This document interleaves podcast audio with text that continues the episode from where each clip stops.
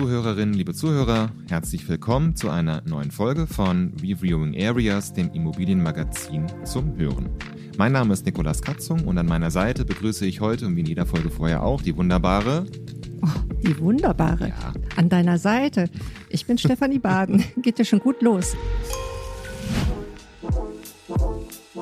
Reviewing Areas, das Immobilienmagazin zum Hören.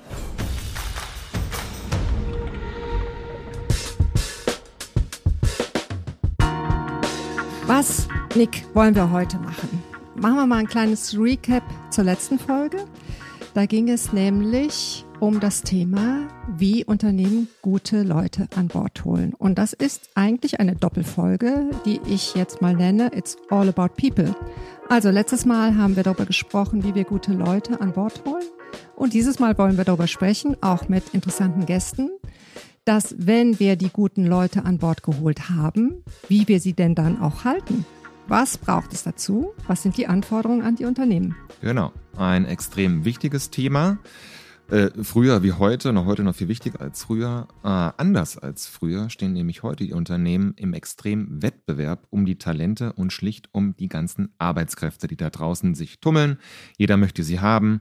Wir haben im äh, Gegensatz zu früher einen Arbeitnehmermarkt. Früher war es eher ein Arbeitgebermarkt. Die Zeiten haben sich geändert. Unternehmen müssen handeln. Absolut. Also im Umbruch, es ist ja fast alles im Umbruch, aber wie immer im Leben ist jeder Umbruch auch eine Chance und man kann es ja auch gar nicht anders nehmen. Verzweifeln bringt nichts. Das heißt, äh, Umbruch, andere Faktoren rücken in den Vordergrund. Man sagt oft zum Thema Betriebsklima, Wert des Unternehmens, Kultur, das sind weiche Faktoren. Ich weiß gar nicht, sind das weiche Faktoren? Ich finde, das sind extrem wichtige Faktoren, denn weich und hart gehört auch so ein bisschen zu der Vergangenheit. Was sind harte Faktoren? Kohle. Kohle, Urlaubstage, sowas, ne? Ja. Dienstwagen, Dienstwagen, oder jetzt genau. Fahrrad. Und ähm, Kultur ist dann wahrscheinlich eher ein weicher Faktor. Ich denke, ohne jetzt HR-Spezialistin zu sein, mitnichten, dass sich das total aufgeweicht hat. Also, Unternehmenskultur ist etwas, das ähm, extrem wichtig ist. Das werden wir später noch hören und das für alle auch positive Veränderungen bringt. Absolut. Und ganz wichtig dabei ist äh, natürlich der Teamgedanke, der zählt. Auch das werden wir später nochmals aufgreifen. Eins ist klar. Ähm, wir sprechen natürlich auch über die verschiedenen Generationen oder Altersgruppen im Job. Und Karriere hat ja einen anderen Stellenwert für nachkommende Generationen, sagt man das finde ich ja ganz interessant, das Thema Boomer, Gen X und äh, die Definition. Und ich habe letztens etwas total Interessantes, äh, Unterhaltsames gelesen, und zwar in der Frankfurter Allgemeinen Sonntagszeitung. Das habe ich abfotografiert, da muss ich jetzt unbedingt nochmal. Das können mal wir aber jetzt nicht sehen, ne? das ist ja ein Podcast. Ja, weiß ich. Deswegen erzähle ich ein bisschen aus dem Nähkästchen. 15 Zeichen, dass sie ein Boomer sind. Und hier wurde Babyboomer eingeordnet in die Zeit der Geborenen zwischen 1955 und 1969. Ah. Ja, aber wenn du, ähm, wenn du auf andere Einordnungen guckst, dann stimmt das gar nicht. Und interessant fand ich, da waren so 15, ähm, sollten witzig sein, waren sie auch, äh, Beispiele genannt im Thema Umgang mit Handy, mit digitalen Produkten. Und auf den, in Bezug auf den Arbeitsmarkt ähm, stand da, dass Boomer meist früh mit dem Arbeiten angefangen haben und jede Arbeitsbedingung akzeptiert haben, dass sie der Nabel des Wirtschaftswachstums sind und über Gen Z schimpfen, dass sie sich weigern, in ihre Fußstapfen zu treten, weil sie keinen Bock haben, Überstunden zu schieben und lieber arbeitslos als unglücklich im Job sein. Die Boomer hingegen identifizieren sich mit ihrem Beruf, sind nicht selten Workaholics. Weicheier sind sie definitiv keine. Wer erkältet ist, nimmt eine Schmerztablette und kommt trotzdem zur Arbeit. Dann habe ich gedacht, ach ja. Und jetzt habe ich mich da schön mit identifiziert. Dann habe ich aber nochmal gecheckt, hm, 55 bis 69. Überall, wo man sonst nachschaut, ähm, stimmt das gar nicht. Nämlich geboren zwischen 1956 und 1965. Also bist du gar Boomer. kein Babyboomer dann? Nee. Ach, weißt du was? Ich gehöre zur Generation X. Oh. Geboren 66 bis 1980. Und wenn Oh. mich das nicht richtig trügt, sind wir beide, mein lieber Freund, eine Generation. Das hätte ich jetzt wirklich nicht gedacht. Das, Wieso? das wollen wir später mal vertiefen. Wieder ein charmanter Kommentar meines Co-Moderators. Ja, hätte ich auch nicht gedacht, aber das äh, können wir ja nochmal anders austragen. Lass uns das Auf jeden vertiefen. Fall fand ich das äh, schon spannend, wie ähm, das Thema Einstellung zur Arbeit hier beschrieben wurde und auch recht unterhaltsam. Aber ich habe mich trotzdem ein wenig identifiziert. Vielen Dank für diesen sehr interessanten Einwurf. Ähm, jetzt lass uns nochmal sachlich werden. Wir kommen jetzt nämlich Das war zum. sachlich. Ja, aber jetzt, jetzt geht's nochmal ins Eingemachte. Wir kommen jetzt zu unserem Background-Check. Der zeigt, wie sich der Arbeitsmarkt in der Bau- und Immobilienwirtschaft verändert hat. Der Background Check.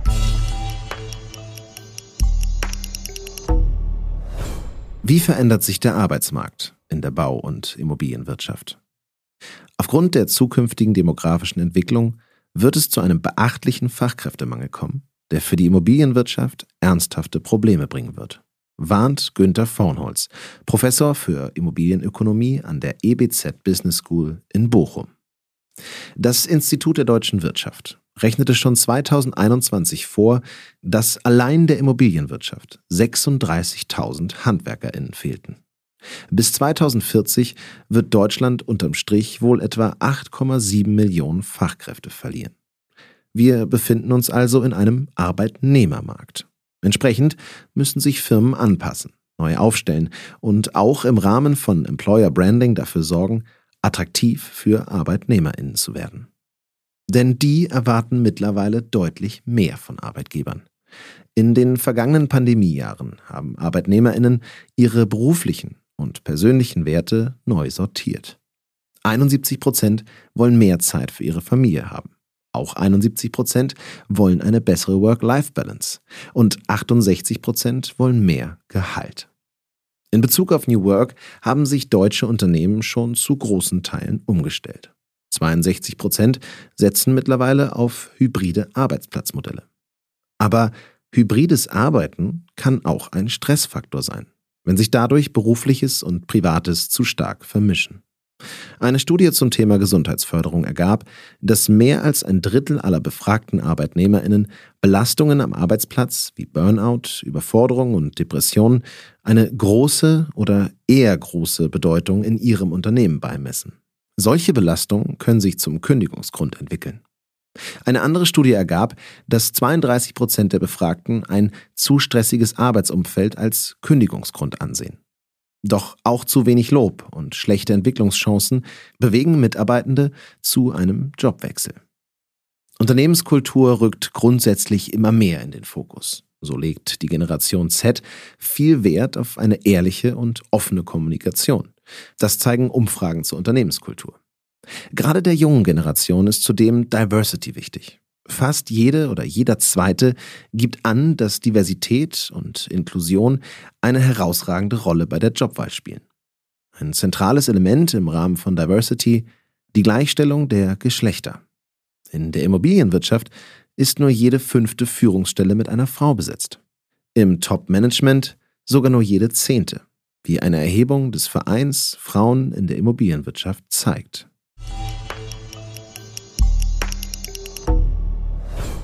Ja, das sind ja viele Erwartungen der jungen Generation. Ja, enorm viele Anforderungen, die wir da jetzt gehört haben. Aber es sind nun mal auch die gesellschaftlichen Entwicklungen, die die letzten Jahre erfolgt sind und denen Unternehmen einfach Rechnung tragen müssen. Ja, dann kommt, bringt uns das zu unserem ersten Interview, das uns dann vielleicht ein wenig schlauer macht, wie gute Unternehmenskultur aufgebaut werden kann. Denn sie ist ja offensichtlich äh, jungen Menschen besonders wichtig. Aber auch hier, wieso nur jungen Menschen? Ja, eben, mir ist es auch wichtig. Ja, Ja, so. Wir reden, oder besser, womit du, womit du dich jetzt als nicht mehr jung eingeordnet hast. ich bin ja Generation X, habe ich heute gelernt. Ich dachte eher äh, Y, aber äh, sei es drum. Äh, Wir kommen jetzt zu unserem ersten Interview, das du geführt hast mit der lieben Claudia Rautenberg. Claudia Rautenberg ist Vice President im HR Management Executives, Employer Branding and Talent Development, langer Titel, bei der Lufthansa Group. Sie stand während und nach der Corona-Pandemie vor völlig neuen Herausforderungen im HR-Bereich und das tut sie natürlich immer noch heute. Das Interview.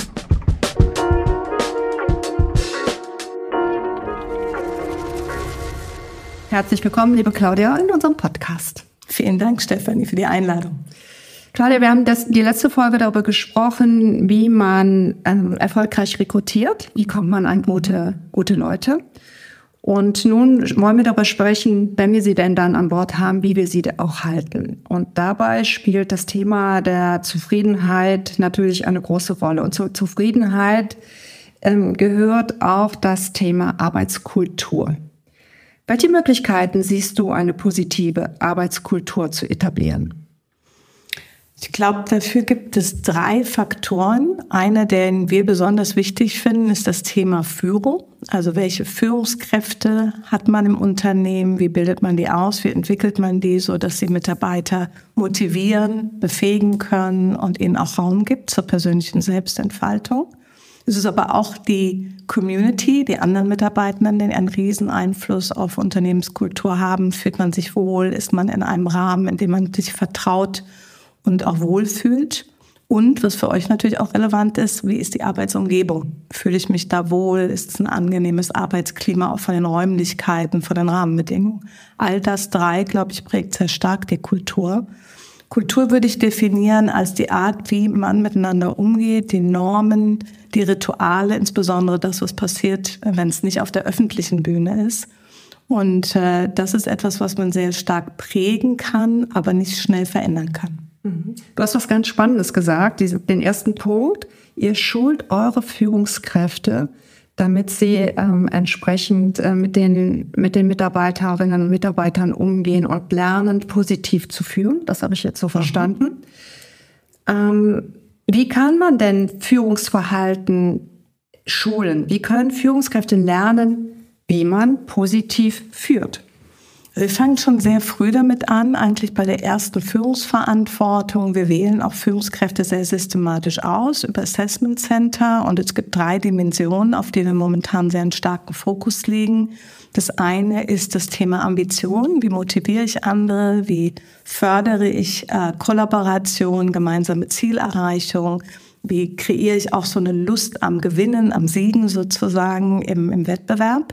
Das andere ist das Thema Verantwortungsübernahme. Wie schaffe ich ein Klima, in dem Mitarbeitende verstehen, welchen persönlichen Beitrag sie haben, ähm, wie sehr sie auch in der Art, wie sie mit Fehlern umgehen, daraus lernen, das Unternehmen voranbringen können. Und das dritte Thema ist Empathie. Es geht ganz stark um die Frage, wie versetze ich mich in mein Gegenüber, wie lerne ich auch unterschiedliche Mitarbeiterbedürfnisse zu verstehen und individuell mein Führungsverhalten darauf einzustellen. Die drei Dimensionen haben wir konstant in allen unseren Führungslehrgängen ähm, und auch in unseren Führungsveranstaltungen als zentrale Leitanker. Ähm, es geht eigentlich um die Art und Weise, wie man Mitarbeiter über diese drei Dimensionen besonders stark auch gewinnen und motivieren kann. Hm. Klingt, klingt äh, sehr, sehr spannend und vor allen Dingen ähm, auch das Thema Empathie. Aha das würde mich jetzt interessieren, wie man jemanden, wie man jemanden darin schult, empathisch zu sein.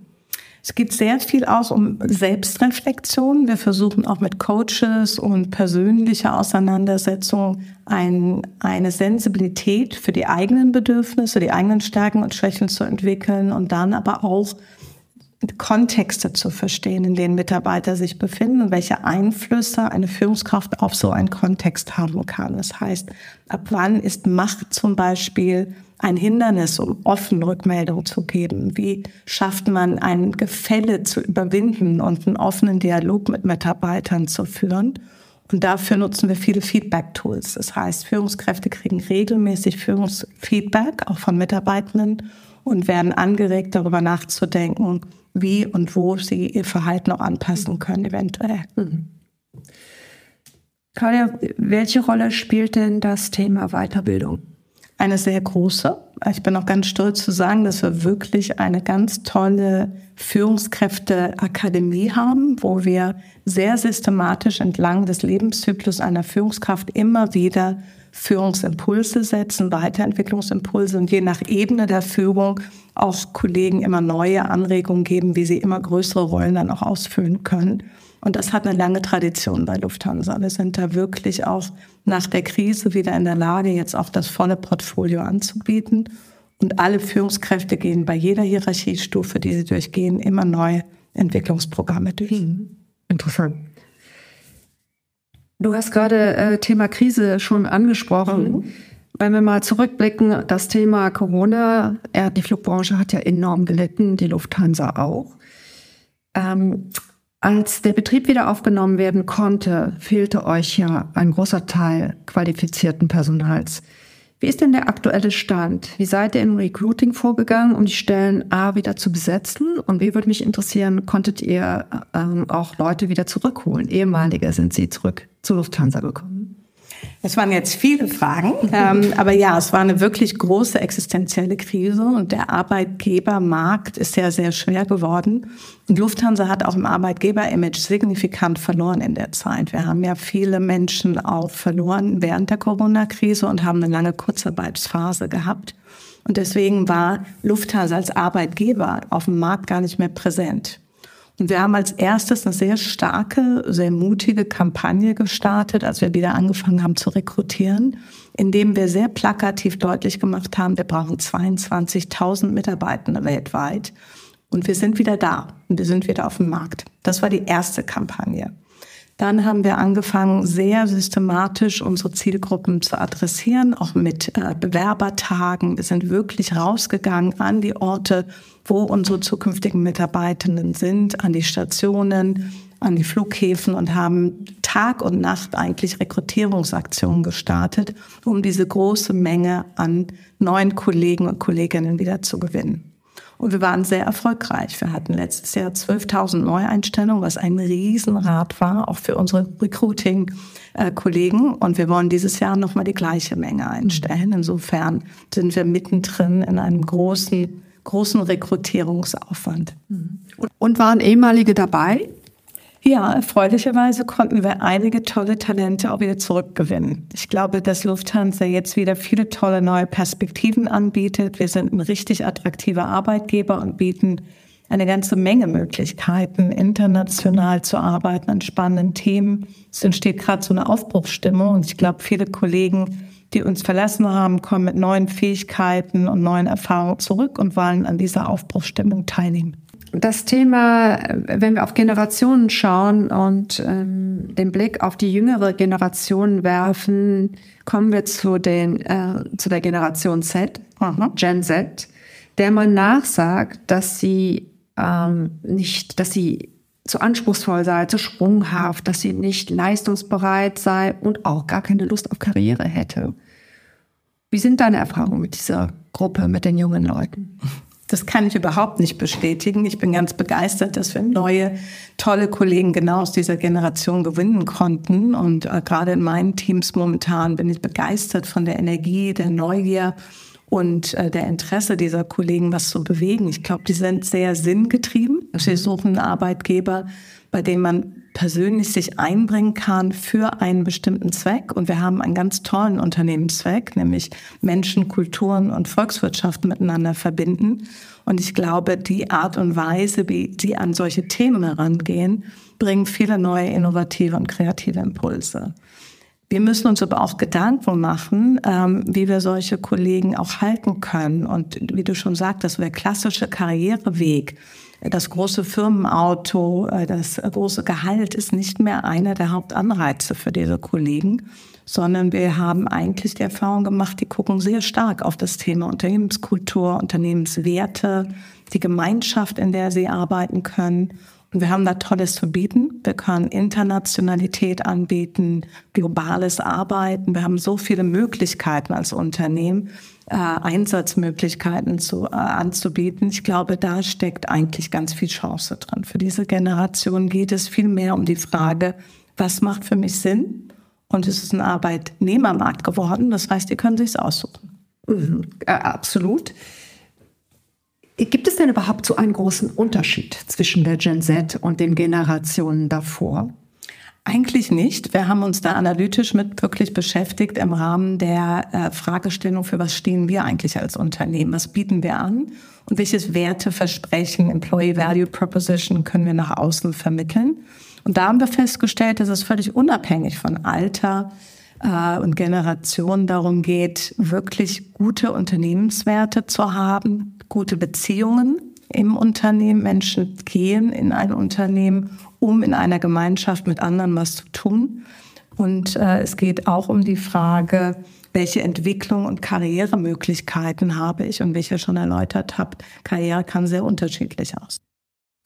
Du hast eben vom Sinn gesprochen und dass junge Mitarbeiter sich die Unternehmen aussuchen, die auch einen starken Purpose haben. Jetzt könnte man bei der Luftfahrt ja eigentlich sagen, hm, wo ist jetzt der Purpose? Weil eigentlich äh, trägt ähm, die Luftfahrt, ich glaube, vier Prozent der globalen Emissionen. Wie siehst du das? Ähm, wie geht die Lufthansa damit um? Ähm, denn es könnte jetzt eigentlich auch sagen, man könnte auch sagen, ihr habt ein Imageproblem. Also tatsächlich hat die Luftfahrt ein Imageproblem, wenn man in dieser Generation die Aktivitäten Fridays for Future und das ganze Thema Flight Shaming sieht. Und dennoch gibt es eine wahnsinnige Attraktion international, Menschen zu begegnen, zu reisen, die Welt zu erobern. Und ich glaube, geopolitisch ist das wichtiger denn je, sich gegenseitig zu begegnen und zu verstehen. Das heißt, wenn man die Kombination dieser beiden Ziele nimmt, nachhaltiges Fliegen und internationale Begegnungen attraktiv findet, dann ist man bei uns goldrichtig. Denn wir wollen wirklich das erreichen. Wir wollen bis zum Jahr 2030 im Vergleich zu 2019 ähm, die Hälfte unserer Emissionen reduzieren und bis zum Jahre 2050 wirklich klimaneutral fliegen. Und dafür brauchen wir richtig kluge Köpfe, die uns begleiten auf dem Weg äh, aus allen möglichen Wissenschaften, die mit uns Innovationen vorantreiben, Effizienzgewinne am Boden, in Flugprozessen. Es gibt so viele Möglichkeiten, Emissionen zu reduzieren und daran arbeiten wir. Nachhaltige ähm, Treibstoff ist auch ein Thema. Wir haben wirklich eine Menge vor und dafür brauchen wir Talente, die uns auf diesem Weg begleiten. Mhm. Ja, dem ist wenig hinzuzufügen. Liebe Claudia, wünsche ich euch, dass ihr Erfolg habt diese Talente zu finden, zu halten. dass es äh, klingt, dass wenn sie einmal an Bord sind, nicht nur an, bei euch an Bord, sondern in der Firma, dass sie dann auch gerne bei euch bleiben, bei all dem, was ihr mit euren Führungskräften macht, ähm, um eine gute Arbeitsatmosphäre und eine gute Kultur zu prägen. Ich danke dir. Vielen Dank.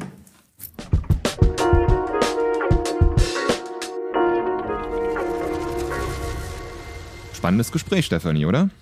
Ja, absolut drei Faktoren, die besonders wichtig sind in dem Gespräch. Das ist die Zusammensetzung aus Führungskräften, Team-Community und richtigem Arbeitsumfeld. Und besonders interessant fand ich das Thema, dass die Lufthansa doch großen Wert darauf legt, dass die Führungskraft auch als solche ausgebildet wird. Dass es hier nämlich nicht nur um fachliches Know-how geht, denn nicht jeder, der in seinem Fach gut ist, kann auch führen. Das wissen wir ja alle.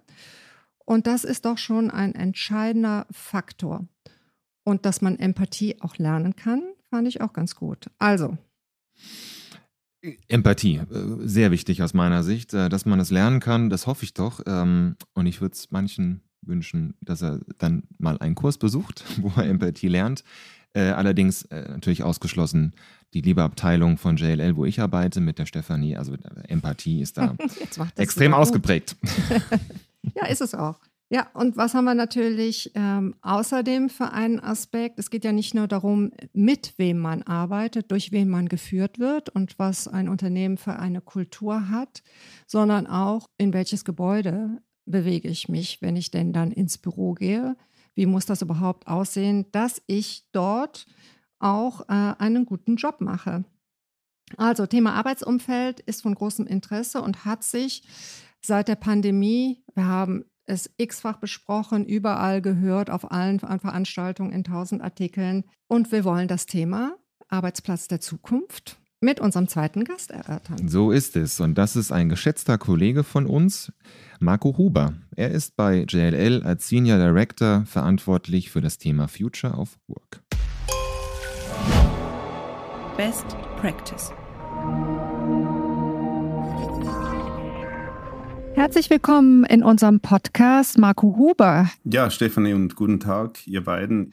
Marco ist äh, ein Kollege von Nick und mir und bei JLL verantwortlich rund um das Thema Future of Work und was das für Unternehmen bedeutet in Bezug auf ihre Immobilien und die Arbeitsplatzgestaltung. Schön, dass du dabei bist, Marco. Marco, wir sprechen ja darüber in diesem zweiten Teil unserer People Podcast Folge, wie wichtig es ist, dass man gute Leute nicht nur in das Unternehmen bekommt, sondern sie auch im Unternehmen hält. Und da stellt sich uns natürlich die Frage, wie wichtig ist die Gestaltung der Arbeitsumgebung für die Mitarbeitergewinnung, aber jetzt vor allem auch für die Bindung der Mitarbeitenden an ein Unternehmen? Sehr, sehr wichtig und äh, wird immer wichtiger. Ähm, um, um, vielleicht mal eine kleine Herleitung zu machen. Ähm, Arbeiten wurde ja vor 175 Jahren plus minus ja industrialisiert. Und eine Industrialisierung hat ja eine ganz, ganz starke ähm, Segmentierung ähm, herbeigeführt. Also wir haben dann den ganzen Prozess in ganz, ganz verschiedene Segmente aufgeteilt und den einen kleinen Segment, ähm, das eine kleine Segment an eine Person weitergegeben und diese Person hat das immer und immer und immer wieder gemacht und immer besser und immer schneller. Und am Ende des Tages all die Segmente zusammengefügt, hat dann einen Arbeitsprozess beschleunigt und, und natürlich viel, viel effektiver gemacht. Das war vor 175 Jahren. Ähm, wir sehen jetzt aber, dass dieser Trend jetzt umgekehrt wird. Wieso? Ähm, wir haben künstliche Intelligenz, wir haben Digitalisierung, wir haben Algorithmen, die übernehmen sehr viele repetitive Tasks äh, vom Menschen und plötzlich bleibt beim Mensch eigentlich der kreative Anteil hier und, und das Gestalterische und das Zusammenwirkende. Und das sind Elemente, die ganz einen anderen Arbeitsplatz brauchen. Und vielleicht hier auch wieder zurück zu deiner Frage. Äh, der Tisch, und ihr kennt auch das schöne Sinnbild von einer Person, die links einen großen Stapel Blätter hat, dann immer den Stempel drauf haut, auf das einzelne Blatt und nach rechts rüber tut. Diese Art von Arbeit ist weg und somit entfällt eigentlich auch die Wichtigkeit des Tisches und des Stuhls, den äh, diese Person genutzt hat. Und der Wandel geht ganz, ganz stark in die offene, zusammenwirkende Fläche. Und die sieht natürlich ganz, ganz anders aus. Haben das aus deiner Sicht dann auch die Unternehmen jetzt in der Breite verstanden, diesen, diesen Wandel bei der Arbeitsplatzgestaltung? Oder ja, ähm, ist das noch nicht so wirklich angekommen bei jedem? Ähm, es gibt vermutlich zwei, sogar drei Antworten. Also die erste Antwort ist ja, viele Unternehmen haben es verstanden und wollen es jetzt auch explorieren. Ähm, bewusst explorieren, weil wir kommen aus einer relativ großen Disruption durch die Pandemie, hat vieles beschleunigt. Ähm, und viele Firmen wissen, wir müssen da hingehen. Das sind auch Chancen. Also das ko-kreative äh, Arbeiten, das ermöglicht eine, eine, zum Beispiel viel, viel stärkere Innovationskraft. Das gibt's und das wird umgesetzt. Äh, die anderen zwei Antworten sind, ähm, man weiß es, aber man glaubt noch nicht dran. Ähm, das ist äh, sehr häufig anzutreffen, weil man hat ja x Jahre industrialisiert gearbeitet ähm, und plötzlich will man das Co-Kreative fördern. Und dann gibt's noch äh, die dritte Antwort, äh, Antwort, die bedeutet, oder die heißt heutzutage, nein, äh, das wird wieder gleich werden wie früher, das ist jetzt nur so eine Modeerscheinung. Was wollen denn die Arbeitnehmer vom Unternehmen? Junge und aber auch ältere, mhm. weil die brauchen wir ja schließlich auch. Ja, definitiv. Ähm, Sie wollen einen Ort finden ähm, im Büro oder dort, wo das Büro steht, ähm, das eigentlich ein Community Building, also eine Gemeinschaftsbildung ähm, fördert. Sie wollen einen eigenen Ort finden und das hat viel mit der Unternehmensstrategie zu tun, ähm, wo man einen Beitrag an etwas leisten kann, woran man glaubt. Also die Werte und die Sinnbildung von, von meiner Arbeit ist ganz, ganz wichtig. Ähm, und sie wollen ein Erlebnis haben. Ähm, und wieso sage ich das? Weil man feststellt, alles, was fokussierte Arbeit ist, alles, was individuelles Arbeiten ist, ohne mit den Leuten zu, zusammenzuwirken, ist eben seit der Pandemie anders. Ich kann das zu Hause machen. Also Homeoffice ist heute etabliert. Und wir wissen, dass im Schnitt zwei Tage von zu Hause aus arbeiten äh, der Standard ist, seitens Mitarbeitende, was sie sich wünschen, aber auch seitens der Unternehmer, was sie anbieten. Und plötzlich wird das Office anders gestaltet aus dem heraus. Wie genau sieht das aus? Also wenn ähm, du jetzt ein, ähm, ein Unternehmen wie unseres berätst. Jetzt kann man natürlich sagen, wie sieht das bei uns in den Büros aus? Sieht ziemlich gut aus hier in Frankfurt und auch in den anderen Standorten. Aber ein, ein Beratungsunternehmen oder such dir eins aus. Was empfiehlst du? Wie sieht das aus? Also ganz, ganz konkret, was muss ich tun, damit mhm. die Leute, die ich ja. äh, an Bord geholt habe, dass sie dann auch nicht im Nachgang enttäuscht sind, weil ähm, dann äh, die Arbeitsatmosphäre, die sich ja auch durch die Arbeitsplatzgestaltung kreiert, dass die auch wirklich so gut ist, dass ich mich gerne nicht nur auch im Büro aufhalte, sondern bei diesem Unternehmen bleibe. Also ein bisschen konkretere Beispiele gerne. Gerne, gerne. Ich glaube, das Erste, was alle Unternehmen machen müssen, ist, ähm, ich sage jetzt mal, das Verhältnis von genau diesen Individualarbeitsplätzen Plätzen und die Gemeinschaftsplätze oder die Gemeinschaftszonen ähm, definitiv zu ändern. Also da wird es jetzt einen großen Shift geben in die Zonen, wo genau diese Experience dann kreiert wird. Eben das Zusammenwirken. Das sind ähm, Marktplätze, das sind äh, Projekträume, das sind ähm, ko-kreative Bereiche, wo man agile Methodiken und so weiter entwickeln kann. Das ist so mal das Erste. Also die Art der Arbeit muss da abgebildet werden, die eben weggeht von dem Individuellen hin zu, zum Gemeinsamen. Der nächste Punkt ist, der ganz, ganz wichtig ist, die Versinnbildung eigentlich des Unternehmenszweck. Also ich muss in einer Unternehmensfläche auch spüren, äh, wieso ist mein Unternehmen hier? Ähm, ich sage jetzt mal eine Firma, die berät im, im, im Bereich ähm, Nachhaltigkeit, dann erwartet man natürlich, dass man das im Raum widerspiegelt findet. Das sind Materialien, das sind aber auch fast schon Marketing, Branding-Aspekte, nicht nur fast, sondern auch ganz bestimmt. Ähm, das sind aber auch Art und Weisen, wie wir das zelebrieren. Ähm, andere Firmen, die Produkte herstellen, die müssen die Produkte viel, viel greifbar haben. Und, und das ist der dritte Aspekt, der ganz, ganz wichtig ist, man muss eine gewisse Öffnung zulassen, was auch spannend ist.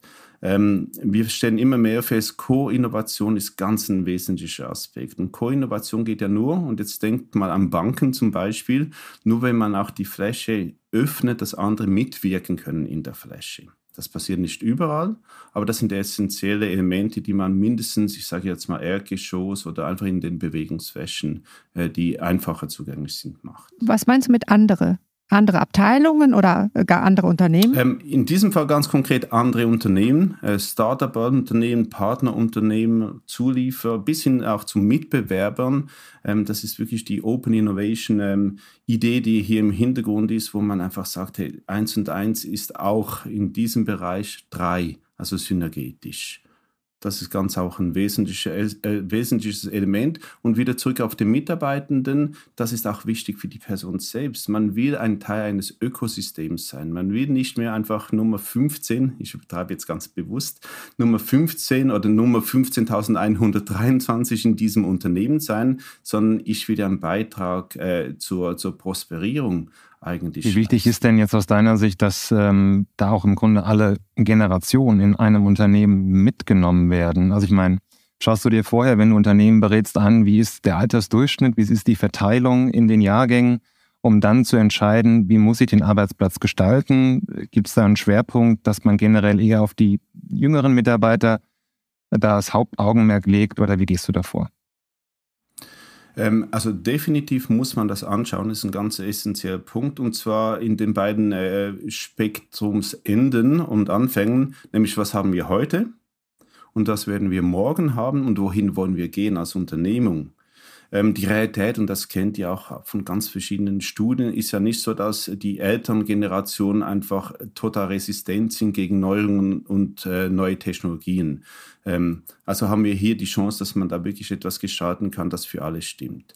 Aber ähm, es fängt auch an mit äh, Inklusivität. Also Leute, die ein bisschen älter werden, ähm, haben dann irgendwo vielleicht mal eine, eine, einen Reduktionswunsch im Arbeitspensum, haben vielleicht auch einen Wunsch oder vielleicht auch eine Einschränkung in der Mobilität, rein, weil ich will jetzt Familie, äh, also das sind nicht die Elterngenerationen, das sind dann die mittleren Generationen, oder?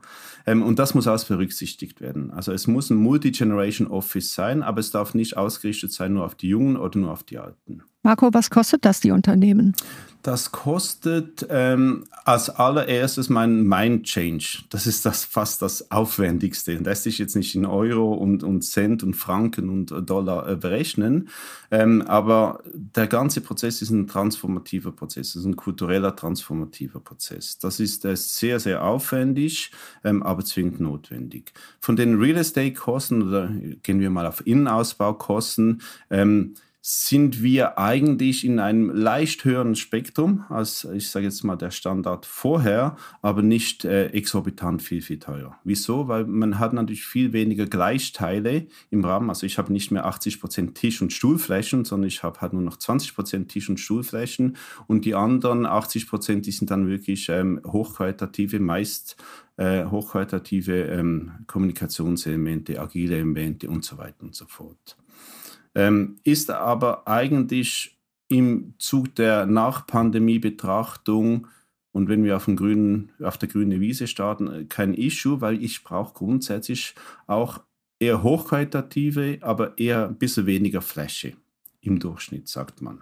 Und wenn man dann schon mal quasi das Objekt anpackt, um die Arbeitsplätze umzugestalten, ist es dann auch immer ja ein guter Punkt, um zu sagen, okay, ich packe jetzt auch noch mal weitere Dinge an, wie die Nachhaltigkeit des Gebäudes, etc. pp. Ist es das üblich, dass man das auch dann gleich mitmacht, sozusagen? Ich glaube, die Motivation ist ganz groß. Ähm, äh, und gerade das Thema Nachhaltigkeit wissen wir aus unseren Umfragen bei äh, den Arbeitnehmenden, ähm, ist ein wichtiges Thema. Insbesondere die jungen Generationen, die gehen jetzt nicht mehr zum Umweltverpester, schwarz-weiß, ne, äh, arbeiten. Also ja, das, das muss angepackt werden. Man muss auch daran denken, dass wenn man schon umbaut, hat man eine gewisse Abschreibedauer. Und jetzt nur mal ein bisschen prophezeit in die nächsten zehn Jahre, da ist Nachhaltigkeit noch, noch viel, viel wichtiger als Thema. Äh, Smart Building, Digitalisierung, das sind alles Themen, die muss man jetzt anpacken, eine Strategie haben, äh, weil nachher wird es einfach umso teurer, wenn ich dann das mitten im, im äh, Run the Business äh, machen muss. Ja, perfekt, Marco. Vielen Dank für das Gespräch. Wir nehmen also mit, äh, wenn anpacken, dann jetzt und richtig. Viel Zeit zu verlieren haben wir nicht mehr. Und das ist im Grunde auch die große Chance, die daran liegt, die Arbeitsplätze umzugestalten können wir noch gleich den ganzen Immobilienbestand in Richtung Nachhaltigkeit umgestalten. Vielen Dank, Marco. Schöne Grüße in die Schweiz. Danke fürs Mitmachen bei uns. Danke, Marco. Vielen Dank. Bis bald. Vielen Dank euch beiden. War ein großes Vergnügen. Bis bald. Ja, das Büro als Erlebnisort, ähm, die Gemeinschaft, Inklusion und Multigenerationenaustausch, das waren extrem wichtige Aspekte und sehr, sehr lehrreich, wie ich finde. Ja, und es hat sich auch hier wieder ähm, herausgestellt, dass Innovationen durch ein offenes und ko-kreatives Arbeiten einfach besser möglich sind. Genau, notwendig ist im Grunde so eine Art Mind-Change, ähm, dass einem klar wird, was ist wirklich wichtig, wie kann ich ein Umfeld schaffen, dass sich die Menschen wohlfühlen und das eben nicht nur zu Hause am Arbeitsplatz, sondern vor allem auch im Büro. Ja, und das nimmt auch einen Bezug zum Gespräch, das ich mit Claudia geführt habe. Mind Change liegt in den Händen der jeweiligen Führungskräfte, muss schon vorleben wie, ähm, wie die Kultur und wie die Atmosphäre im, im Office ist. Oder nicht nur Office, es gibt ja auch andere Arbeitsbereiche als das Büro. Aber wir haben ja jetzt hier äh, über das Büro gesprochen. Also wenn Teamleads bewusst das Büro nutzen, um den Austausch zu fördern und äh, die Kolleginnen und Kollegen und die Mitarbeiterinnen und Mitarbeiter primär erstmal als Individuen, als Menschen betrachten und nicht nur als Arbeitskräfte sehen, dann verbessert das das Teamgefühl natürlich exorbitant, ist ja klar. Also gesunde Arbeitskultur trotz Hybrid Work, so eigentlich wie bei uns, Nick. Ja, würde ich absolut bestätigen. Und dieser Ausgleich sorgt, ähm, sollte zumindest für eine bessere Work-Life-Balance sorgen. Ein viel gescholtener Begriff, würde ich fast schon sagen, oder benutzter Begriff. Extrem wichtig, von im Grunde allen ja auch eingefordert. Äh, trotzdem gibt es ja durchaus Kritik an diesem Begriff, weil es ja im Grunde beide Bereiche extrem voneinander trennt. Work and Life, Arbeiten und das Freizeitleben im Grunde, Familienleben, was man auch noch hat. Also ich sag mal oder würde behaupten, dass durch die Pandemie und das vermehrte Homeoffice sind diese Begriffe so ineinander verschmolzen ähm, und durch die flexiblen Arbeitszeitmodelle, die es da gibt, ähm, aus meiner Sicht, also klar, es muss ausbalanciert sein, aber eigentlich muss es ähm, miteinander gut funktionieren. Und äh, deswegen, also ich habe mit dem Begriff so ein bisschen meine Probleme, wenn ich ehrlich bin, Work-Life-Balance. Weil du es nicht selbst nicht wirklich trennst? Genau. Also, ne, finde jetzt auch, dass wenn man auch im Büro jetzt im Office hier ist, kann man ja zwischendurch äh, kann man natürlich nicht, sollte man nicht. Ich sage jetzt am besten nichts mehr. Jetzt kommt, jetzt kommt. Also du meinst es positiv. Du hast ein Absolut. Problem positiv damit. Genau, genau. Okay. Ja. Ja. Weil ich, also, das geht ja auch da ein bisschen darum, äh, was, was, was ist einem wichtig? Und äh, das heißt ja irgendwie, na, Work-Life-Balance, Life ist für viele wichtig. Ähm, wird ja auch durchaus kritisiert, dass für die junge Generation, also nicht ähm, Generation X, sondern die davor, wie ich jetzt gelernt habe, oder danach, also Y und Z, dass es für die das Thema Life extrem wichtig ist. Und dadurch wird automatisch abgewertet, dass Work unwichtig ist und eine Belastung und mö- möglichst viel Life, wenig Work. Aber Work soll ja auch Spaß machen, soll ja auch wichtig sein. Es soll Spaß machen. Das ist der Punkt. Äh, absolut. Und ähm, da komme ich jetzt wieder zurück auf diese 15 Aspekte, die ich da in der FAS gelesen habe. Dass Babyboomer oder äh, das ist ja auch eine Vermischung, das hört, das hört ja nicht mit der Geburts, mit dem Geburtsjahr ist man ja nicht plötzlich anders drauf als äh, die andere Generation, aber die Identifikation mit dem Job. Das ist etwas, was sich, glaube ich, schon verändert hat. Also ich kann ganz offen sagen, ich identifiziere mich mit meinem Job und das ist mir wichtig. Und diese absolute Trennung, ich, ich mache das auch nicht. Natürlich äh, gibt es Zeiten, in denen ich nicht arbeite und äh, das Notebook ausgeschaltet ist und ich auch nicht an mein Job-Handy gehe, wie ich es immer nenne, äh, und nur mich auf das fokussiere, was ich in meiner Freizeit mache. Und das muss auch so sein. Aber die Zeiten verschwimmen. Und die Themen sind ja auch spannend. Die Themen, die uns hier hingebracht haben in, die, in dieses Unternehmen oder in diese Branche, sind ja deswegen so spannend, weil sie uns interessieren. Wir wollen ja wissen, wo geht es hin mit der Zukunft der Städte und der Branche. Also ähm, ist auch das, was man im Privaten liest über, über das Thema im Allgemeinen. Ist es dann Work? Ist es dann Live? Ja. Was ist es? Lass uns mal weiterkommen ähm, zu unserer nächsten Rubrik, am Ball bleiben und darüber sprechen, wie im Profifußball ein Teamgeist und ein Wir-Gefühl entsteht. Hast du schon mal jemals darüber nachgedacht oder ist dir das Wort Work-Life-Balance im Zusammenhang mit Fußballprofis in den Sinn gekommen? Nee, aber die haben ja nur live. nein, nein. Aber nee, erzähl mal, äh, wie würdest du das denn da definieren? Ja, die Frage ist, ne, wie, wir gehen ja, also ich jetzt spontan gehe davon aus, dass sie ihr, ihr Hobby, ihre Leidenschaft zum Job gemacht haben. So, ja, die wollten alle Fußballprofi werden, die haben Spaß an dem Job. Ihre Aufgabe ist ihr Sport, den sie mit Leidenschaft ähm, ausführen. Eine gewisse Professionalität gehört natürlich dazu. Aber die Frage ist, was haben die denn? Eine 40-Stunden-Woche, eine 50-Stunden-Woche? Oder was machen die? Die trainieren jetzt auch nicht den ganzen Tag. Dann gehen die nachmittags nach Hause. Dann ist der eine oder andere macht dann vielleicht nochmal eine extra Runde. Das zeigt sich dann auch auf dem Spielfeld. Mhm. Und der andere macht nichts mehr. Keine Ahnung. Oder die andere. Naja, aber es ist schon schwierig, weil ich glaube, dass Fußballprofis, also äh, das ist ja im Grunde, die sind ja nie Privatpersonen. Ne? Es ist ja mit allen Menschen, also zumindest die Fußballstars, ja, ein, eine Person des, äh, der Öffentlichkeit sozusagen. Also da gibt es kein, gibt's kein Privatleben und das kann ja für den einen oder anderen durchaus sehr belastend sein. Also ich habe gerade heute ein Interview gelesen von deinem geliebten Jonas Hector. Wer ihn nicht kennt, der spielt bei FC Köln, diese Mannschaft aus der Domstadt, die hier und da mal Spiele gewinnt und auch nicht immer. Äh, ja, ja, nee, aber der hört aber ja jetzt, Hauptsache gegen die Grün-Weißen da. ja, egal. Der hört ja jetzt auf mit seiner Profikarriere Ja, Ende der. Saison. Genau. Und er hat es, glaube ich, begründet, was heißt, glaube ich, er hat es äh, ziemlich stark begründet damit, äh, von wegen, dass er auch einfach mal Bock hat, am Samstagnachmittag seinen Rasen zu mähen oder nach ein Bierchen zu trinken und dann ins Stadion zu gehen, wenn er Lust hat oder auch nicht. Weil, Also- er, weil er am Wochenende nicht mehr arbeiten möchte. So, ja. Ja, genau. Der möchte einfach sein privates Leben zurückhaben. Work-Life-Balance in, in Einklang bringen. Genau, sozusagen. Ach, Ja, wunderbare Überleitung, oder? Ja. Ja. Und vor allem äh, noch eins möchte ich sagen, dass natürlich auch für eine Fußballmannschaft äh, die große Herausforderung darin besteht, äh, nicht nur die guten Leute zu bekommen, sondern daraus auch eben ein gutes Team zu bilden. Und aus meiner Sicht haben das die Vereine und die Verantwortlichen nicht immer so auf dem Schirm. Da geht es ja meistens darum, wie gut können die kicken, passen die auch so vom Charakter her gut in die Mannschaft. Weiß ich nicht, ob das wirklich jeder immer so äh, beachtet. Ne? Mhm. Aber gut. in Bezug auf diesen ganzen Themenkomplex, Mannschaft, Work-Life-Balance, Teamgefüge, haben wir ein fantastisches Gespräch geführt mit einer Profisportlerin, die viele Jahre im Tor der deutschen Fußballnationalmannschaft der Frauen gestanden hatte, für den VfL Wolfsburg gespielt hat und die den Druck kennt und weiß, wie man als Team den Erfolg schafft. Und neben ihrer Rolle als Profisportlerin hat sie auch noch Zwillinge bekommen, als Mutter von Zwillingen, und aktuell erwartet sie ihr drittes Kind. Und freut euch jetzt auf das Interview mit Almut Schuld.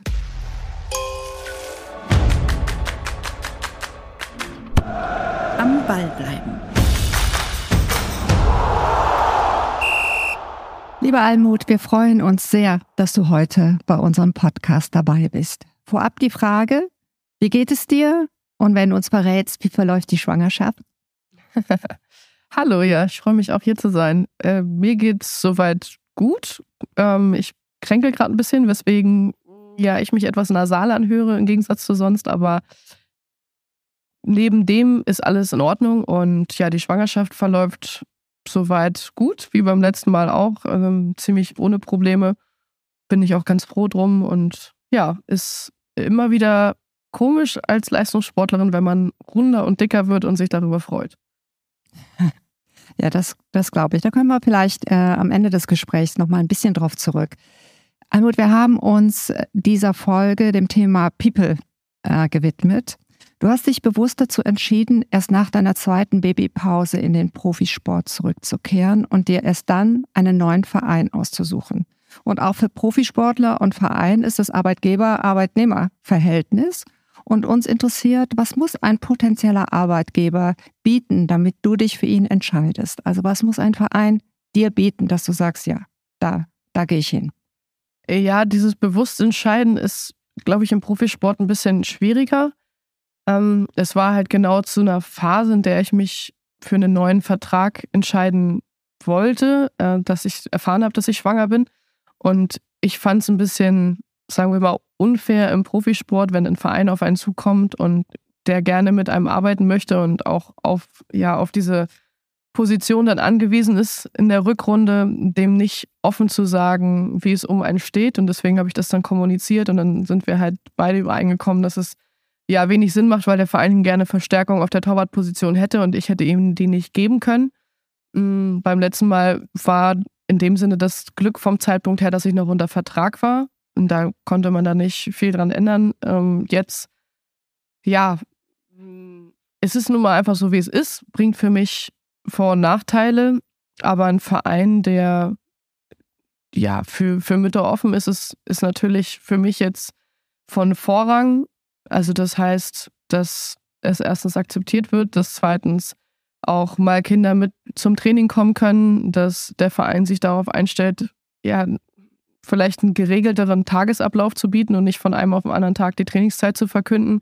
Vielleicht könnte man sich sogar darauf verlassen, dass hauptsächlich vormittags trainiert wird in der Zeit, wenn die Kinder in der Kita sind. Mm, es ist auch die Frage, wie das mit Auswärtsfahrten geregelt ist, wenn man mehr als zwei Tage unterwegs ist, ob es auch möglich ist, dass die Kinder mit auf Auswärtsfahrt gehen, mit im Hotel übernachten oder so, äh, wie es im Stadion geregelt ist, ob halt die Kinder und dann auch Familienmitglied, das heißt mein Mann, Eltern, Schwiegereltern oder sonst jemand mit Zugang haben. Ähm, ja, gibt immer so ein paar Fragen, auch wie es dann vielleicht mit dem Trainingslager gestaltet wird. Und das sind Dinge, die ich in Vertragsverhandlungen dann anspreche. Und ist das denn üblich mittlerweile, dass die Vereine genau diese ja, diese Umgebung äh, für, für Mütter und, und Familien äh, schaffen? Oder ist es noch eher die Ausnahme? Ist von Land zu Land abhängig. Also in den USA ist es schon ewig Normalität. Also bestimmt 20 Jahre, wenn nicht sogar 25, 30 Jahre ist es dort Normalität, dass auch Mütter in der Nationalmannschaft spielen und Unterstützung bekommen. In England und in Spanien ist es gerade sehr in der Drangphase. Das ist es auch in die Tarifverhandlungen der Ligen mit eingegangen. Und in Deutschland steckt es noch relativ in den Kinderschuhen, weil es in den letzten 20 Jahren nicht häufig vorgekommen ist. Ich war die erste, glaube ich, seit Martina Voss-Tecklenburg, seit unserer Bundestrainerin, die aktiv zurückgekommen ist nach Schwangerschaft und Geburt von Kindern.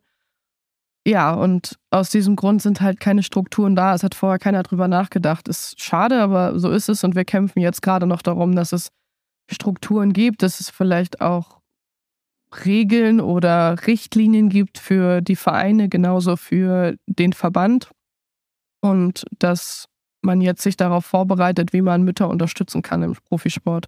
Und äh, wie wichtig sind, ähm, sag mal, die Kollegen, Kolleginnen, äh, Mitspielerinnen, Funktionäre in dem Verein für dich bei der, bei der Jobaussuche, dass du schaust, oh, wer ist denn da alles, wen kenne ich, ähm, komme ich bei denen gut zurecht? Also dieser Wohlfühlfaktor mit dem Mitmenschen vor Ort?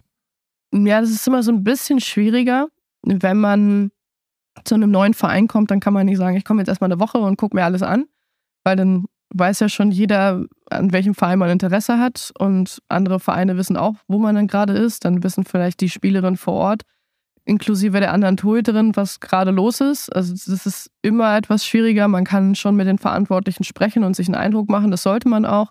Man kann meistens auch Trainingsgelände und auch Infrastruktur besichtigen und meistens auch mit den Verantwortlichen im Betreuerteam sprechen. Das heißt, irgendwie Physiotherapeuten, Torwarttrainer und so weiter aber einen komplett Eindruck zu machen, ist, ist schwer. Und deswegen muss man da so ein bisschen auch auf sein Bauchgefühl vertrauen, auf die Verantwortlichen, mit denen man spricht, ob die dann ja ehrlich sind, aber das klappt normalerweise im Frauenfußball, da habe ich sehr wenig Schlechtes erlebt. Ähm, aber es ist, ja, es ist, es ist schon so eine schwierige Sache. Ähm, ich, ich höre ja auch viele andere Arbeitnehmerinnen, die dann sagen, ja, warum muss man denn im Fußball irgendwie was Besonderes machen? Wir sind auch Arbeitnehmerinnen, wir haben auch Kinder, wir müssen auch damit zurechtkommen. Dann sage ich, ja, das ist alles richtig, das sehe ich auch. Ähm, ich möchte am liebsten auch so einen geregelten Tagesablauf haben. Also wenn ich planbar Montag bis Freitag von 8 bis 16 Uhr bei der Arbeit wäre und mir dafür eine Kinderbetreuung suche, dann wäre es für mich auch einfach. Aber bei mir kann nun mal einfach unter der Woche ein Spiel sein. Das heißt, ich muss mitten in der Woche auf Dienstreise. Es kann ähm, von einem auf anderen Tag sich die Trainingszeit verschieben. Sagen wir mal, es gab Unwetter, es ist der Rasen gefroren oder so und plötzlich kommt der Anruf und es wird gesagt, ja, wir trainieren übrigens am Nachmittag um 15.30 Uhr und man sagt, ja, da wollte ich aber eigentlich die Kinder aus der Kita holen, habe ich ein Problem. Ähm, genauso sind Sonn- und Feiertage sind meine Hauptarbeitszeit. Da ist ein Spieltag, da bin ich normalerweise ganztägig nicht zu Hause. Und wie gesagt, diese Auswärtsreisen, die fressen sehr, sehr viel Zeit. Und das ist genau dieser Faktor, weswegen man irgendwie eine Vereinbarung finden muss, mit dem Arbeitgeber über eine Kinderbetreuung und auch über Möglichkeiten, wie Kinder mit dabei sein können, weil es nun mal keine geregelte Arbeit ist. Und das ist dann schwierig zu organisieren. Also wenn man ja ähm, eine Vollzeit-Nanny nicht nur unter der Woche, sondern vielleicht auch am Wochenende bräuchte, also zwei kann man das nicht bezahlen im Frauenbereich. Im Männerbereich wäre es auf dem Niveau deutlich einfacher. Und so ähm, ist es genauso mit dem, mit dem Partner oder der Partnerin. Die können nicht auch einfach zu Hause bleiben, weil das Gehalt für zwei plus Kind normalerweise nicht ausreicht, wenn man überhaupt so viel Gehalt hat. Also deswegen ist da eine Bereitschaft vom, von der Clubseite doch sehr wünschenswert.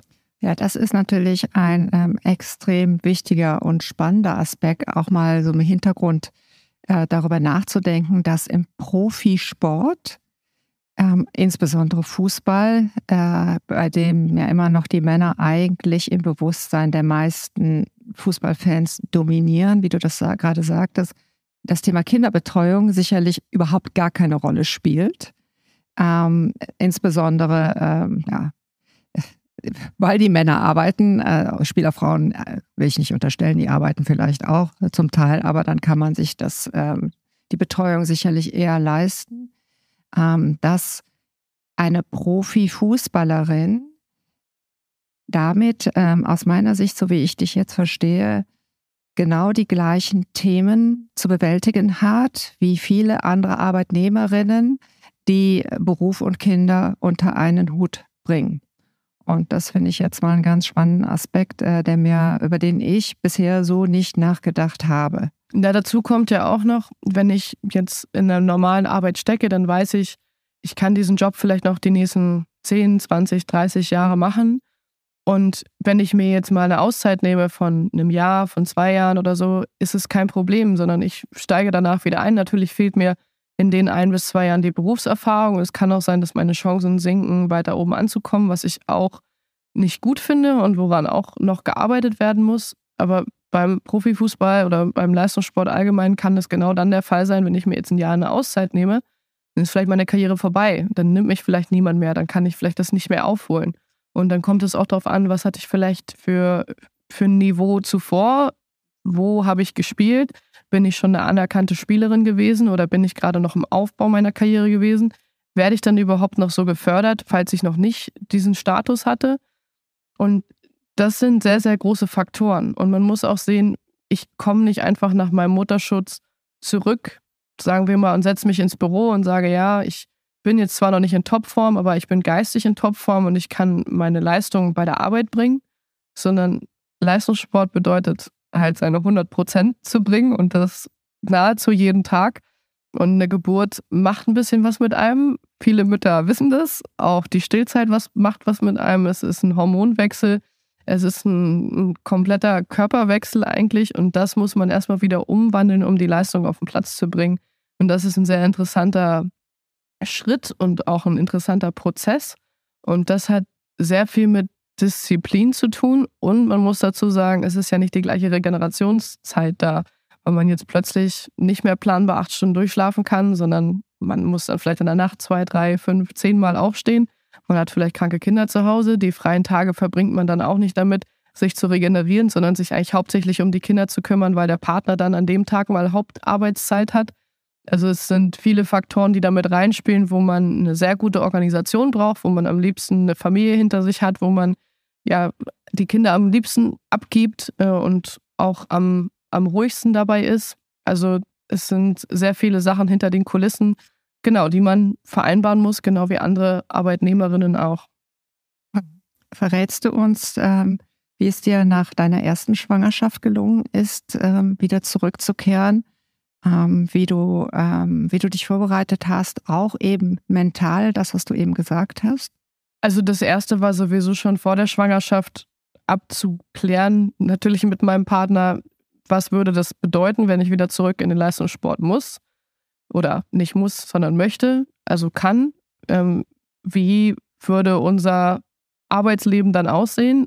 Ich kann nicht einfach von einem, von, ja, von jetzt auf gleich, wenn die Kinder krank sind, ein Spiel absagen oder ein Training absagen. Wenn ich das mache, ist die Konsequenz, dass ich vielleicht nicht spiele, dass ich vielleicht nicht 100% meines Gehalts bekomme, weil ich keine Gleitzeit habe ich kann nicht einfach eine halbe Stunde später zum Training kommen und sagen, ja, tut mir leid, ist irgendwie das Kind ist heute später aufgestanden.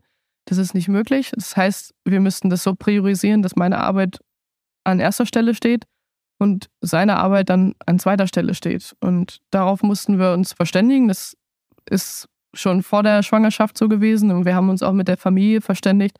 Ist es möglich, dass irgendjemand einspringt im Notfall? Und da sind wir mit einem familiären Unfall gesegnet, dass es funktioniert hat. Und nur mit diesem, mit diesem Hintergrund haben wir uns überhaupt dazu entschieden zu sagen, ja, wir wollen gerne Kinder und wir wollen auch gerne, dass ich das mit Kindern versuche, wieder in den Leistungssport zu kommen. Und dann, als die Kinder dann auf der Welt waren, war es natürlich ein Ausprobieren, aber schon so dieser grobe Plan, man muss recht früh anfangen mit der Rückbildung. Also als eigentlich mein Rückbildungskurs vom, vom Zeit, zeitlichen her begonnen hätte, war ich schon rückgebildet und bin eigentlich schon gejoggt. Äh, das ist natürlich auch nicht vergleichbar mit jemandem, der vorher nicht Leistungssportler war. Ich habe auch während meiner Schwangerschaft die ganze Zeit Weitersport gemacht. Also selbst am Tag meiner Entbindung war ich im Kraftraum und habe vielleicht Gewichte gehoben, wo viele Gynäkologen mit dem Kopf geschüttelt hätten. Aber äh, man kann ziemlich alles machen, was man vor, vor der Schwangerschaft gemacht hat, auch während der Schwangerschaft machen. Es ist halt nur auf einem anderen Niveau. Und ich hatte da schon meine Gewichte gegenüber vorher reduziert. Aber es gibt mittlerweile sehr viele Beispiele im Leistungssport, wo man sich auch Videos davon angucken kann. Also ich habe jetzt gerade was gesehen von Taya Claire Toomey, die Weltmeisterin im CrossFit. Das ist sehr beeindruckend, was sie halt alles noch macht. Aber auch sie sagt, sie hat halt 20, 30 Prozent so von ihrem Gewicht, was sie dann bewegt, reduziert. Aber es ist für, für viele unvorstellbar, was diese Frau noch sportlich leistet. Aber sie kommt von einem anderen Level. Und das war dann schon mal die Grundlage, dass man mit einer relativen Fitness aus der Schwangerschaft rausgekommen ist und auf die man dann wieder schnell aufbauen konnte, dass der Körper sich regeneriert und dass man auch jemanden in der Hinterhand hat, mit dem man sich besprechen kann. Also ich hatte natürlich auch einen Physiotherapeuten, mit dem ich zusammengearbeitet habe, ähm, wo wir jeden Tag geschaut haben, was kann man machen, was kann man nicht machen, was würde Sinn machen. Wir haben Tests zwischendrin gemacht, äh, wie stabil sind meine Gelenke schon. Das heißt zum einen meine Beinachse, dann auch mein, meine Körpermitte wann kann ich denn überhaupt wieder laufen, wann ist es in dem Sinne erlaubt, auch wann ist mein Level wieder so weit, dass ich überhaupt mit dem Ball was machen kann. Und das hat dann so ganz gut funktioniert von der Steuerung, dass ich am Ende meines Mutterschutzes wieder mit dem Ball auf den Platz konnte und sozusagen im individuellen Training im Verein starten konnte. Und ja, das habe ich dann auch gemacht und glücklicherweise waren immer meine ja, Eltern, Schwiegereltern, auch meine Geschwister oder so drumherum, natürlich mein Mann in vorderster Front mit dabei, die auf die Kinder aufgepasst haben, während ich dann trainiert habe. Und es hat halt auch sehr viel mit Selbstdisziplin zu tun. Also sehr oft hier zu Hause, wenn die Kinder dann mal geschlafen haben, dann hieß es nicht, okay, ich lege mich jetzt auch hin zum Schlafen, sondern ich muss jetzt meine Übung machen, damit ich meinen Trainingsplan einhalte. Und äh, nicht immer einfach, aber man wusste, wofür man das macht. Und es gab natürlich auch Momente, in denen man gesagt hat, warum mache ich das? Hat das wirklich diesen Sinn und ist es notwendig? Aber im Großen und Ganzen sehe ich jetzt im Nachhinein das Ergebnis und äh, bin froh, dass ich es gemacht habe. Das ist ein gutes Stichwort. Jetzt hast du viel über die körperliche Belastung gesprochen, auch das Organisatorische, alles hinzubekommen mit Familie, Kindern. Und zum Schluss auch noch hast du doch eher auch nochmal einen Bezug genommen auf die psychische. Also warum mache ich das jetzt alles? Also das Mentale im Grunde.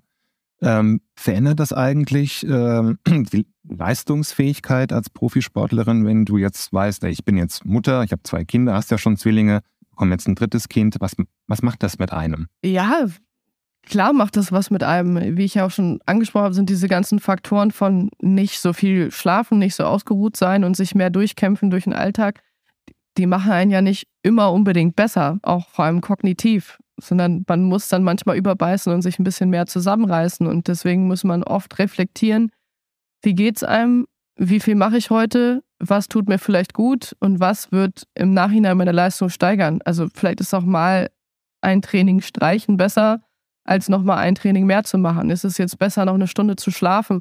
Hm, ist es jetzt besser, dass ich wirklich immer in meinem Rhythmus esse? Wann habe ich nach der letzten Trainingseinheit gegessen? Also man muss viel mehr auf, auf genau diese Dinge achten. Und dann ist es natürlich auch psychisch etwas, wo man, wo man sich selber zügeln muss. Also es ist eine unglaubliche Reflexionskraft dabei, finde ich, und auch ein, ein Sprechen mit anderen Leuten, wie sie das sehen und sich auch nicht zu schade zu sein, mal Dinge auszuprobieren. Es, es gibt dafür keine Studienlage. Es ist sehr wenig erforscht, allgemein auf der Welt, aber auch in Deutschland, wie damit umzugehen ist. Und mm, mir das in irgendeiner Weise auch großen Spaß gemacht, weil ich mich nochmal neu kennengelernt habe und weil ich dadurch auch ruhiger geworden bin. Es ist auch diese Ausgangssituation gewesen. Ich hatte vor der Schwangerschaft ungefähr alles erreicht in, in, im Fußballerischen, was ich mir jemals erträumt habe.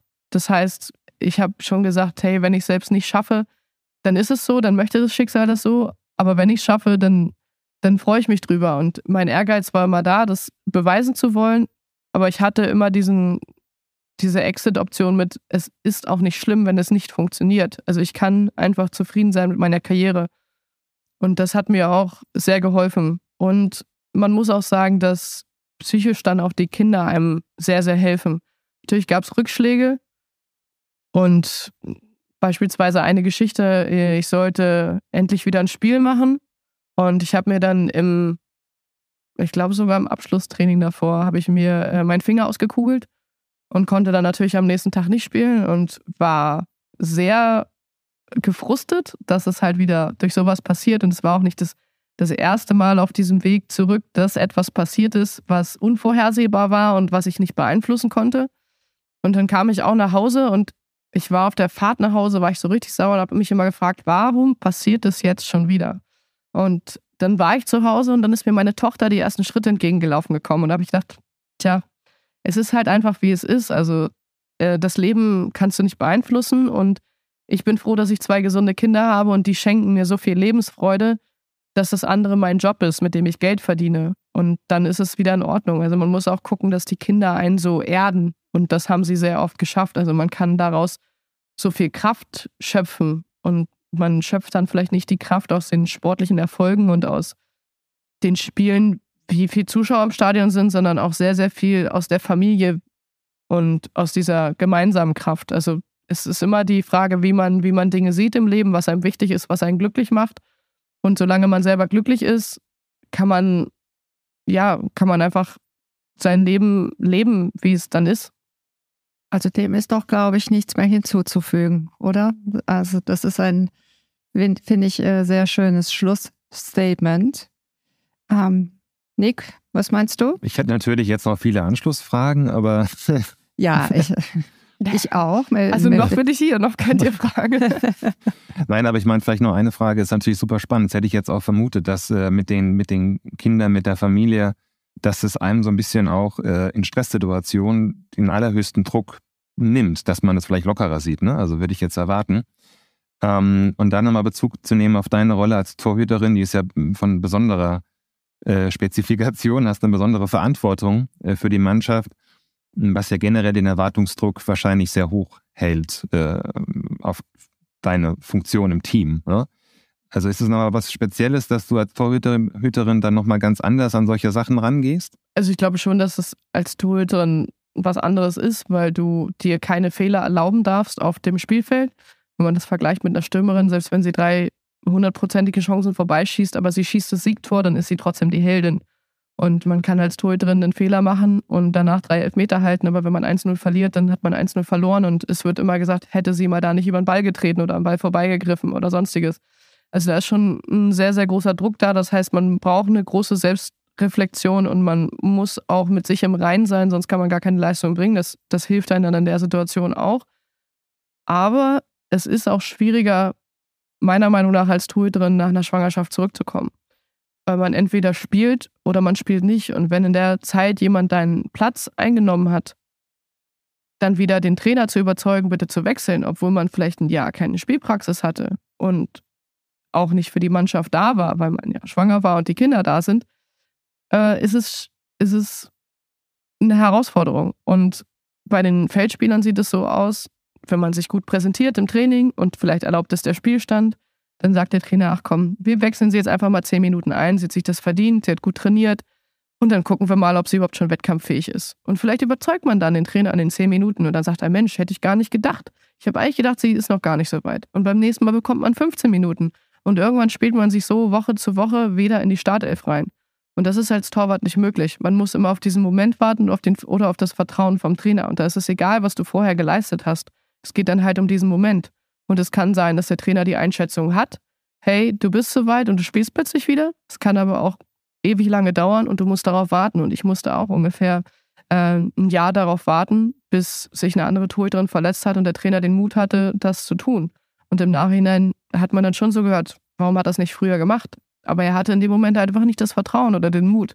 Und das kann dann für einen selbst auch frustrierend sein, weil man vielleicht weiß, was man kann, aber man konnte es noch nicht so zeigen weil man die Chance nicht bekommen hat. Ich bin mir auch ganz sicher, dass du nach deiner zweiten Rückkehr auch wieder die Nummer eins in einem bestimmt sehr prominenten Verein wirst und an die Erfolge anknüpfen wirst, oder? Da sind wir doch uns sehr sicher, Stefanie. Ja, äh, das ist auf jeden Fall das, was ich dir äh, von Herzen wünsche. Also erstmal eine, einen guten Verlauf in der Schwangerschaft, ähm, eine gute Geburt, eine gute ähm, Zeit, in der du dich ähm, wieder zurückarbeiten kannst in, im Einklang mit deiner Familie, im Einklang mit einem neuen Verein. Und dann freue ich mich total, dich zu sehen auf dem, auf dem Spielfeld und wünsche dir dafür alles erdenklich Gute und viel, viel, viel Erfolg. Ich natürlich auch. Ja, vielen herzlichen Dank. Ich bin gespannt, wie alles läuft in Zukunft. alles Gute für dich.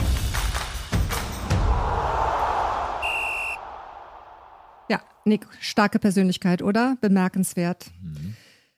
Bei der Kinderbetreuung gleiches Thema wie für alle berufstätigen Mütter. Das fand ich schon auch sehr spannend. Denn im Vergleich zu den Männern im Fußball ist es dann wahrscheinlich auch wie bei der Mehrzahl der Männer in allen anderen Jobs. Sie widmen sich ihrem Beruf. Die Profifußballer, Profisportler widmen sich ihrem Profisport, während die Frauen im Profisport nicht nur vor allen Dingen die körperliche Veränderung durch Schwangerschaft und Geburt aufholen müssen, um auf wieder diesen Leistungsstand zu kommen, sondern sich auch um Kinderbetreuung kümmern müssen. Jetzt hast du meinen Punkt ja eigentlich schon vorweggenommen, das Thema mit der äh, Schwangerschaft und dem Zurückkommen nach äh, der Schwangerschaft. Das ist also wirklich bemerkenswert, ne? wenn du drüber nachdenkst. Das hat man gar nicht auf dem Schirm. Wenn jetzt Frauen, klar, wenn die dann äh, auch mal äh, Kinder haben wollen und Profisportler sind, danach zurückzukommen, ist extrem schwer. Der ganze Körper ist ja in einer Veränderung äh, unterworfen, einer extremen. Ja, ich habe das live miterlebt durch meine Frau, die beiden Kinder. Ähm, das ist natürlich eine enorme Belastung und danach dann wieder wirklich so erfolgreich zu sein. Ähm, enormer Aufwand und umso mehr äh, beachtenswert und äh, einfach nur ja, toll, wie das dann noch viele Frauen auch noch schaffen, danach wieder erfolgreich zu sein. Ein Punkt für meinen empathischen Co-Moderator, der in Folge, wann war's? Ich weiß nicht, was du meinst. Mhm. Und das wollen wir jetzt gar nicht jetzt hier äh, wiederholen. seine Frau ans Waschbrett hat, Nein, nein, geschickt nein, hat. Ähm, hier die raus. Empathie hat, aber das nehme ich dir auch ab. Ja, Nick, es ist sicherlich eine, also es ist natürlich eine körperliche Veränderung, aber für Frauen im Profifußball, das haben wir jetzt gehört, oder im Profisport, ist das nochmal eine ganz andere Herausforderung. Zeigt also, dass äh, Privatleben und Arbeit noch besser aufeinander abgestimmt werden müssen. Exakt, exakt. Und das war so ein gutes Schlusswort, dass ich gar nicht mehr weiß, was ich noch weiter sagen soll, außer vielen Dank an alle Zuhörer und Zuhörerinnen für die Geduld mit uns. Und ich hoffe, dass es auch ein bisschen Spaß gemacht hat, äh, uns zuzuhören. Ähm, wir sind jetzt mit dieser Folge nämlich am Ende unserer ersten Staffel und machen eine kleine Sommerpause. Ja, ich bedanke mich auch bei dir, Nick. Es hat super Spaß gemacht bei dem Team vom Studio ZX, das uns hier wunderbar unterstützt hat. Wir machen eine kleine Pause und wir freuen uns, wenn wir mit unserem Podcast Reviewing Areas zurückkommen. So sieht's aus. Bis dahin, alles Gute für euch und bis bald. Tschüss.